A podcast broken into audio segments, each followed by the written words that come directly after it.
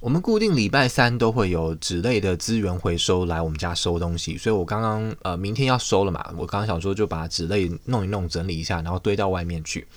然后在在我出去的时候，我就诶看到我们家树下旁边呢、有一团，就是有一些看起来就是蓝色的小点点跟红色的小点。然后我就觉得，哎，我原本第一时间以为那是什么小碎屑或是呃垃圾之类的。那我仔细一看，发现说，哎，那好像是花诶。所以就走近，然后真的就是看到他们，就是我们家那边长花了。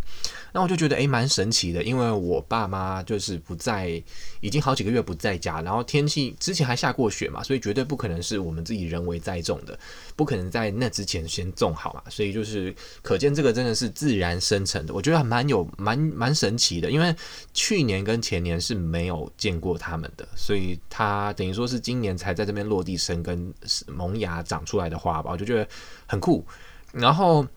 拍照以后，我就突然想说，诶，那来认识一下他们是什么花好了。这刚好就想起来说，人家之前就讨论说，最近这几年有一种东西是扫描就可以告诉你这是什么植物的的 APP。我觉得这个还蛮方便的，所以就当场就去找，然后找了几款，因为发现说很多同样性质的 APP 出现，然后找了一款觉得自己好像还觉得应该 OK 的，然后就试用，结果它真的是准确的告诉我这两个植物个别分别是什么东西，我觉得非常棒诶，就是很很酷。然后以后如果嗯，有出去玩的时候，我觉得没事打发的话，就是诶，下载这个 APP，你就随便扫一扫，然后认识一下植物，看看东西，学点知识，也是蛮好的。所以，嗯，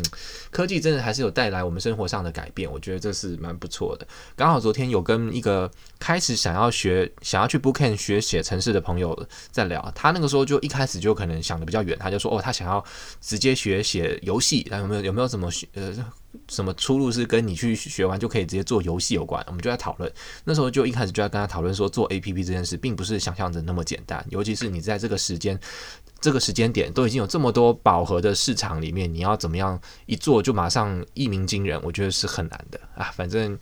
蛮有趣的啊。就我今天我觉得重点可能就在讲说这个 APP 蛮蛮酷的，对，蛮蛮棒蛮棒的。